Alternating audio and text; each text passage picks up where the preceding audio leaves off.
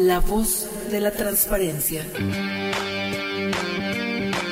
Un espacio producido por el Instituto Zacatecano de Transparencia, Acceso a la Información y Protección de Datos Personales, para dar a conocer y promover la cultura de la transparencia, la rendición de cuentas y el derecho a la información donde nuestra principal herramienta será la información pública y la protección de los datos personales. Comencemos.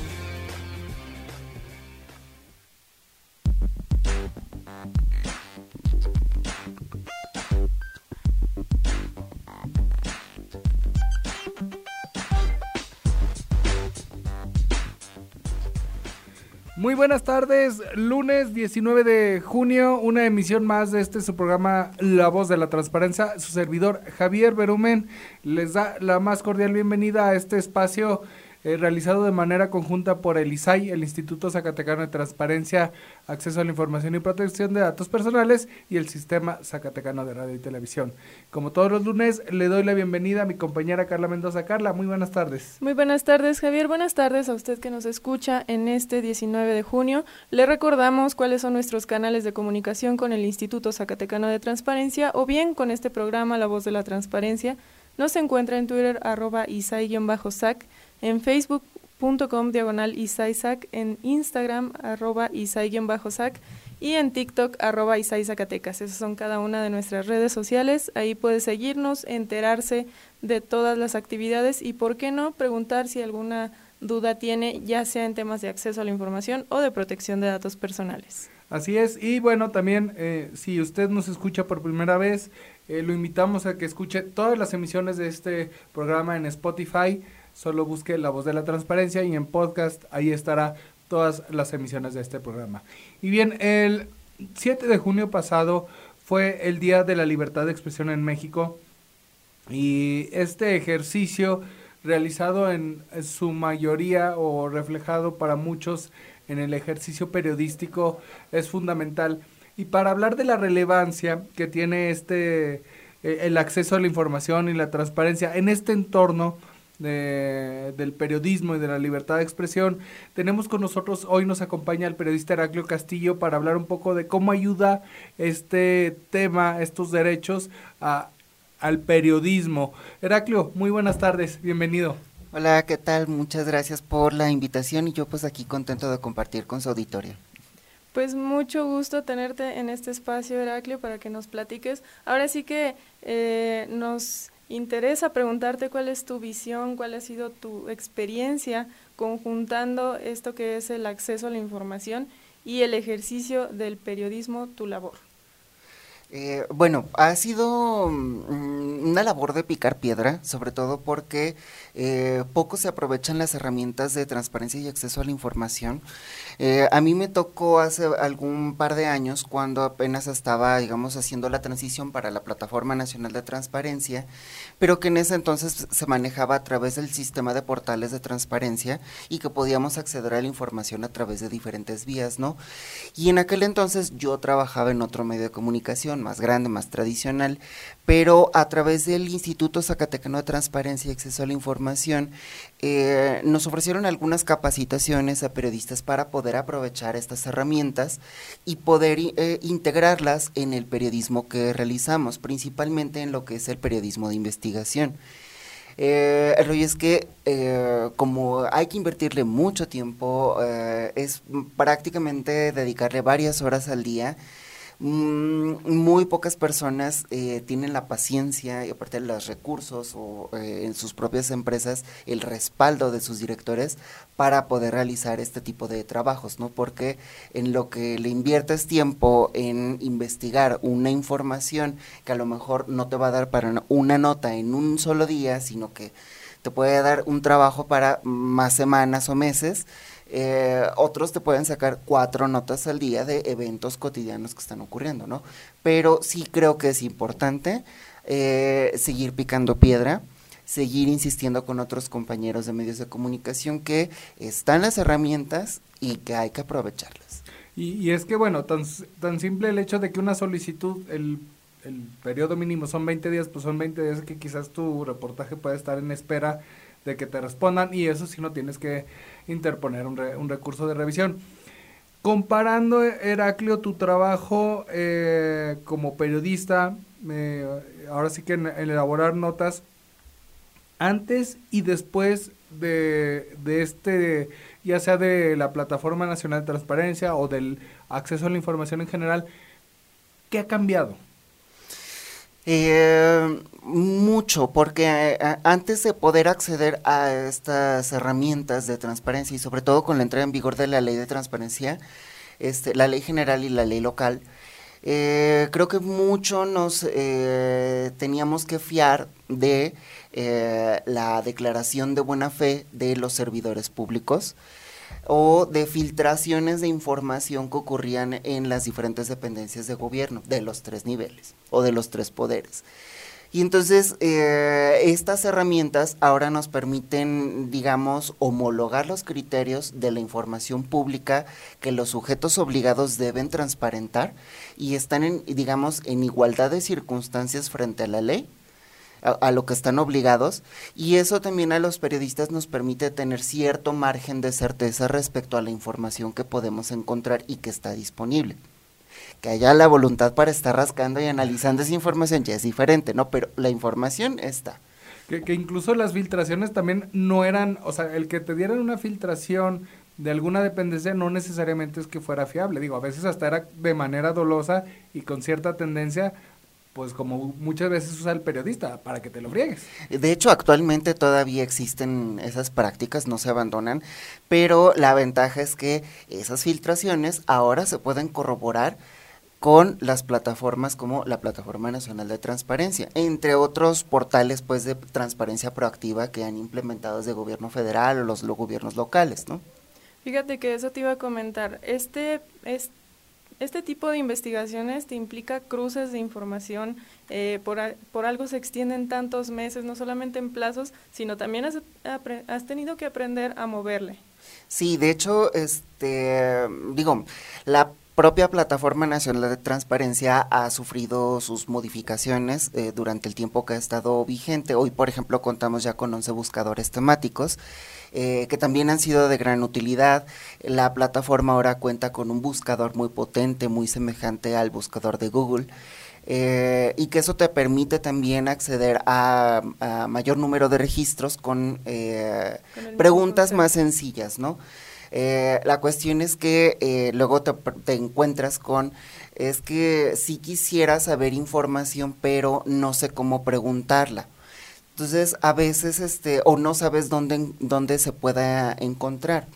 Entonces, para eso existen otro tipo de portales, también en materia de transparencia, como eh, consulta pública, que está en formato de datos abiertos, donde se encuentran todos los registros de lo que cada sujeto obligado está cargando de información de manera trimestral, según las diferentes obligaciones que, que tiene en, la, en la ley de transparencia.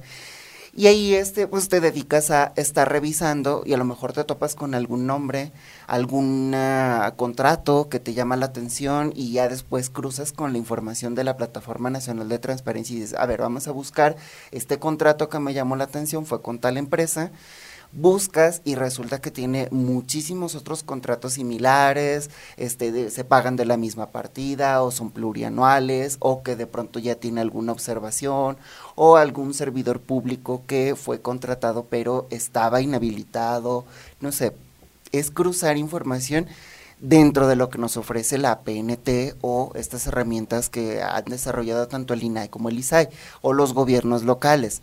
Eh, en el caso del gobierno del estado de Zacatecas, por ejemplo, contamos con eh, lo que es el portal de la Secretaría de la Función Pública, donde podemos conocer eh, en los diferentes procesos en los que va las etapas de, de, una licitación, o por ejemplo este portal de obra transparente, donde vamos viendo dónde están los contratos y los avances de obra.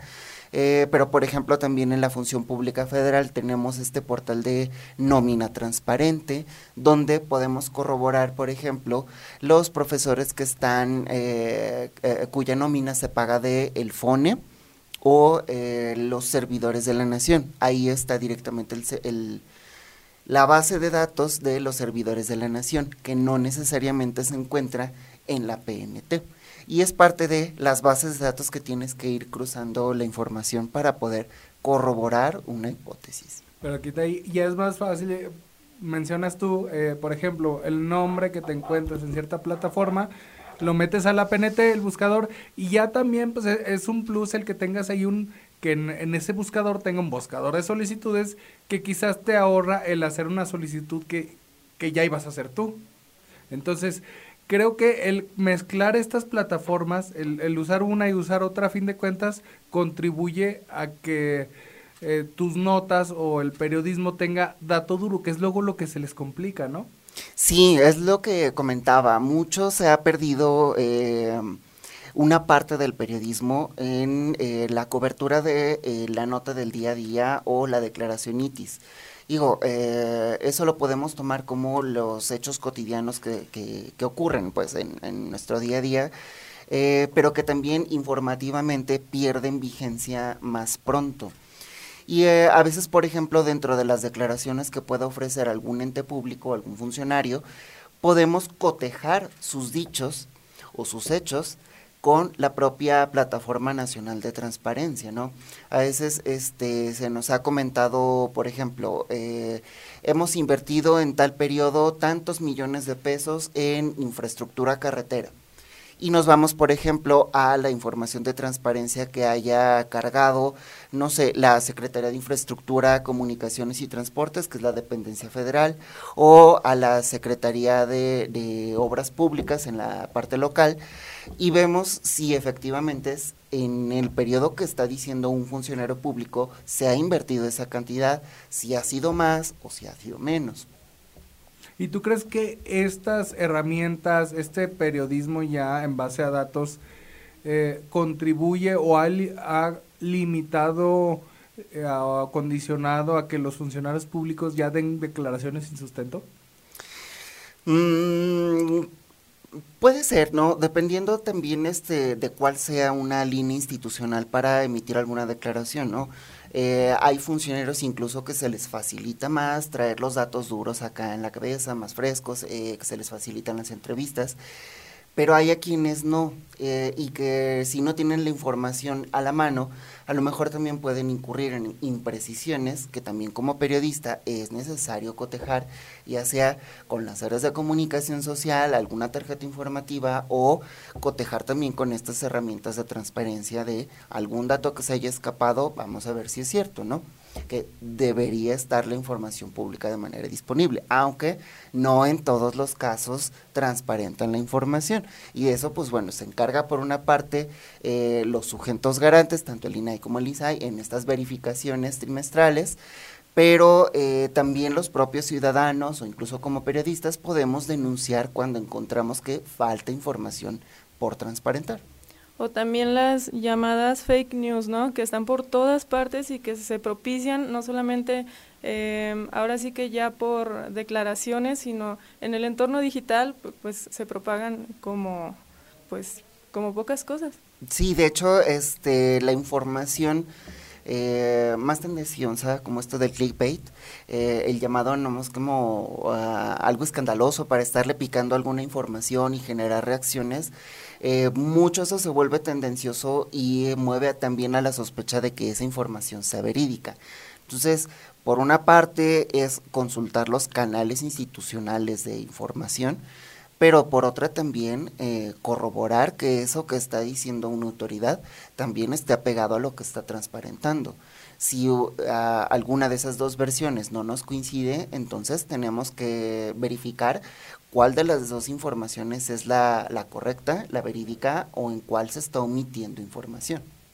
Pues muy interesante y la verdad es que se nos está yendo como agua eh, esta emisión y la verdad es que hay, hay mucho por comentar, pero estamos llegando a la primera mitad de este programa, Carla. Así es, Javier, nosotros vamos a hacer una pausa informativa pero le invitamos a usted que nos escucha en La Voz de la Transparencia a que se quede a esta segunda parte de esta emisión del 19 de junio. Nosotros seguimos aquí, no se vaya.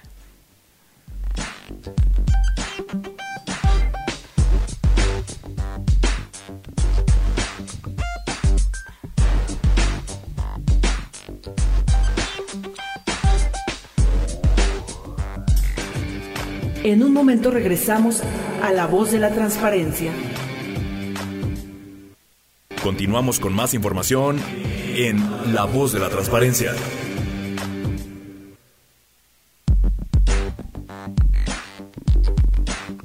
Ya estamos de regreso en La Voz de la Transparencia. Gracias por seguirnos escuchando esta producción del Sistema Zacatecano de Radio y Televisión con el Instituto Zacatecano de Transparencia. Le recordamos nuestras redes sociales, nos encuentra en Twitter, Facebook, Instagram y TikTok como Isai Zacatecas. También no se olvide de visitar nuestro canal de Spotify La Voz de la Transparencia y nuestra página de internet www.isai.org.mx. Nosotros aquí seguimos platicando. Así estamos platicando con Heraclio Castillo, periodista en este tema de la el acceso a la información y la transparencia para el eh, ejercicio del periodismo. Heraclio, ¿cómo ha cambiado tu manera o cómo han cambiado la manera en que los sujetos obligados eh, responden solicitudes de cuando iniciaste tú? Ah, porque yo creo que cuando iniciaste en el periodismo de investigación, pues todavía había sujetos obligados que ni, ni, ni sabían que les llegaban solicitudes. ¿Cómo ha cambiado este proceso de, las solicitudes de información? De hecho, hasta como periodista o como ciudadano eh, había temor pues de no saber cómo realizar una solicitud de información.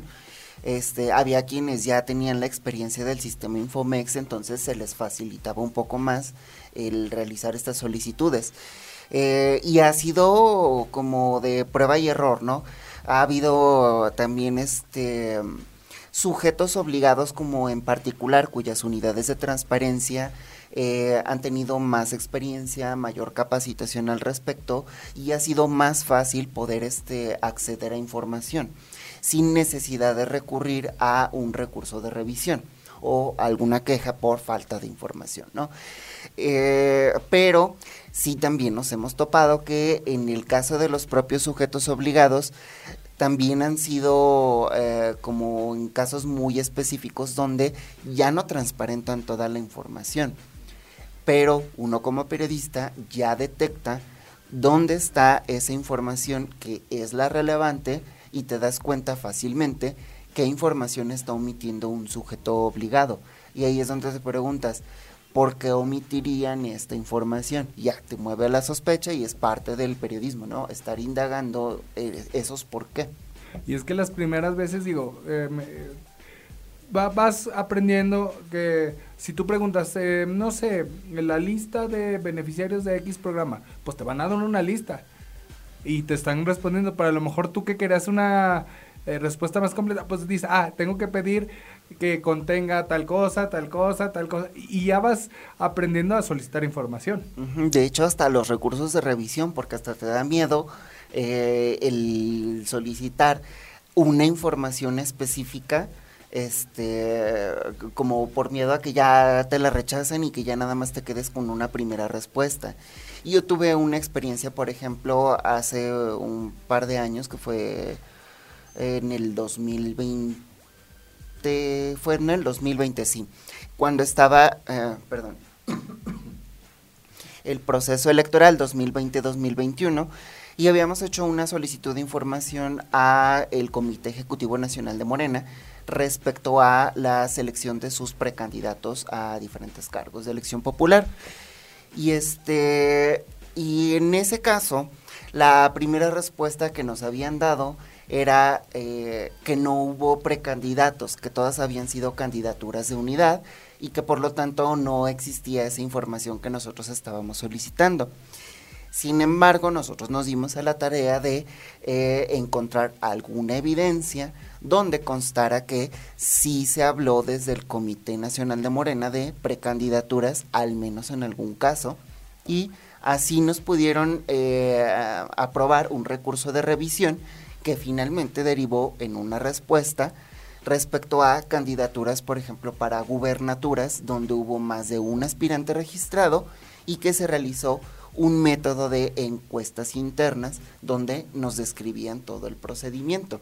Sin embargo, si nos hubiéramos quedado con la primera respuesta, pues nos hubiéramos quedado con que pues no existía esa información y que todo fue por dedazo.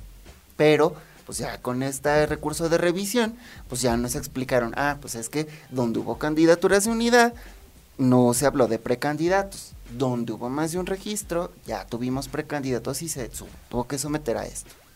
Y eso ayudó pues también a, a esa respuesta ayudó a la toma de decisiones en varios estados que consultaron justamente esa solicitud de información. Y es que muchos sí se esperan hasta que interpongas el recurso y eso porque lamentablemente muchos de los solicitantes todavía no se inconforman, por lo que tú dices, por miedo, ¿verdad? Sí, de hecho, bueno, ahorita como que estamos enfrentando, bueno, no de ahorita, sí ya desde un tiempo para acá, eh, por ejemplo, con sujetos obligados que corresponden al orden federal, hasta parece que tienen un machote para darte una respuesta, que es este, o declaran inexistente la información, o eh, señalan que eh, recurren como a un caso anterior de una respuesta que habían dado este, y que se abordó en el pleno del INAI, donde decían que el sujeto obligado no estaba obligado a generar un documento con la información en el formato que solicitaba una persona, un ciudadano. Pero pues eso te obliga a agotar los tiempos, a solicitar un recurso de revisión y que ese recurso de revisión también te vaya a demorar un plazo y seguir pateando el bote hasta que finalmente te el propio pleno del INAI les obligue a darte la información que estás solicitando. Pero es mucho estar insistiendo, insistiendo y empezar también a conocer, este, por una parte, eh, la ley de transparencia, la ley general de transparencia, para saber eh, cuál es la información que deben transparentar los sujetos obligados. Y yo creo que te sabe como a, eh, a gloria, yo creo cuando por fin logras obtener una información después de, de, este proceso, ¿no? Sí, de hecho, este, bueno, eso también es relativo. Eh, es que en mi caso hago más investigaciones que son eh, como de largo, mediano plazo. Y eh, aunque tengas información, pues, y que vayas teniendo estos pequeños logros, no los puedes publicar porque son parte de investigaciones más grandes pero una vez que das a conocer el resultado de esto que has estado investigando o de las bases de datos que has estado cotejando la información para eh, llegar a un dato más preciso, eh, una vez que se publica y que lo ven tus lectores, para nosotros ya es este satisfactorio que pudiste llegar a un producto final eh, para mostrarle un tema de interés a la ciudadanía. Heraclio, como ha habido usuario ahora sí que no solo de la Plataforma Nacional de Transparencia, sino de diferentes plataformas que ya nos estuviste platicando, ¿cuáles son los retos que aún observas para que la plataforma siga siendo este medio para obtener información pública, para combatir la desinformación, pero que mejore la experiencia no solamente del periodista, sino del ciudadano? Eh, fíjate que... Ah, yo creo que mucho los sujetos obligados, por ejemplo, eh, tienen que fortalecer la parte de la transparencia proactiva. Eh, les comento un caso, por ejemplo, eh, una ciudadana, habitante de un municipio, nos preguntaba inbox en nuestro medio de comunicación por un proyecto de una obra que se iba a realizar en su municipio, pero que ya habían pasado, no sé, ocho o nueve meses de que se había anunciado esa obra eh, que incluso el municipio ya había eh, destinado el recurso para esa obra, pero no arrancaba. Entonces nos preguntaban, ¿ustedes saben algo sobre esta obra? Porque eh, se trataba de un mercado municipal, no una renovación. Y entonces nos dimos a la tarea de estar revisando estas plataformas y ya por fin encontramos con algún dato de utilidad y le informamos a esta persona.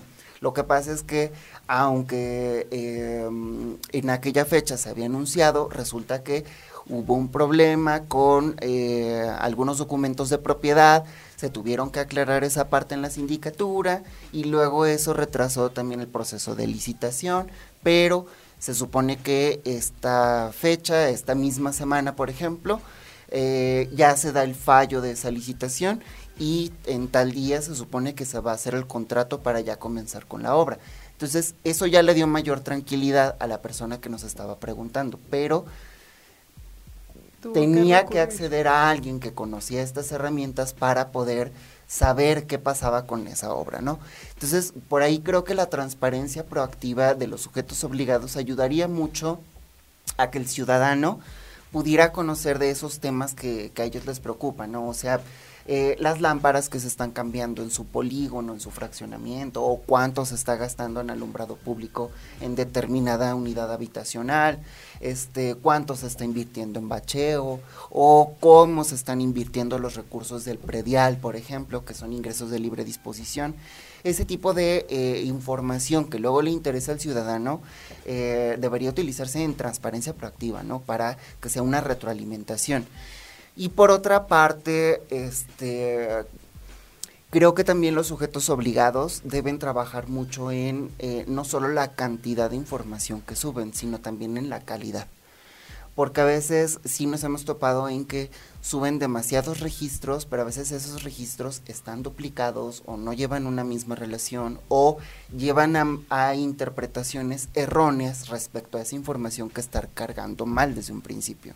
Entonces, si desde el inicio, desde la carga de información ya va con un filtro de calidad, va a ser más sencillo poder eh, acceder a esa información, pero también interpretarla. Incluso también para ellos evitarse malas interpretaciones y que luego les, les genera ahí ruido. Mira, me, me mandan un mensaje la comisionada Nubia Barrios y me dice que te agradezca eh, por tu tenacidad y exhaustividad en solicitar información directamente, así como indagar en la Plataforma Nacional de Transparencia. Celebra que eh, eh, tu ejercicio periodístico y ciudadanos como tú ayudan a fortalecer tanto la plataforma como el sistema y precisamente esto, realizar mejoras constantes en base a la usabilidad. Sí, muchas gracias a, la comisionada, saludos también. Este, sí, mucho el contacto ciudadano, de hecho algo que me agradó mucho del último informe anual de labores del ISAI fueron estos tres ejemplos que nos dieron de el uso que le pueden dar a estas herramientas de transparencia o de solicitudes de información de ciudadanos comunes que requieran información en su vida cotidiana y que una respuesta a una solicitud les puede cambiar la vida. Así es, el acceso a la información como lo hemos eh, escuchado, cambia vidas. Pues Heraclio, te agradecemos haber estado con nosotros en estos micrófonos, esperamos sea la primera, pero no la última. Al contrario, aquí las veces que sea necesario y, este, y también convencido de que la transparencia llegó para quedarse. Pues muchísimas gracias, ahí lo tienen, nos vemos el próximo lunes en punto de las 5 de la tarde aquí en La Voz de la Transparencia.